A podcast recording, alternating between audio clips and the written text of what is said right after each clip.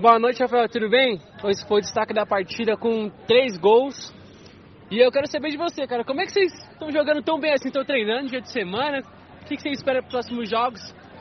Boa, boa noite. É, acho que o, o grupo ele vem unido já desde outros campeonatos, então a gente está tá focado e, enfim, a gente se comprometeu a ganhar, a vir jogar. O primeiro jogo, infelizmente, a gente não conseguiu, mas a gente se doou bastante.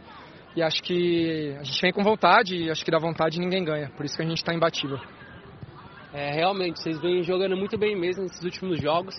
Deixa eu fazer uma pergunta para você. Aquele terceiro gol, jogada ensaiada?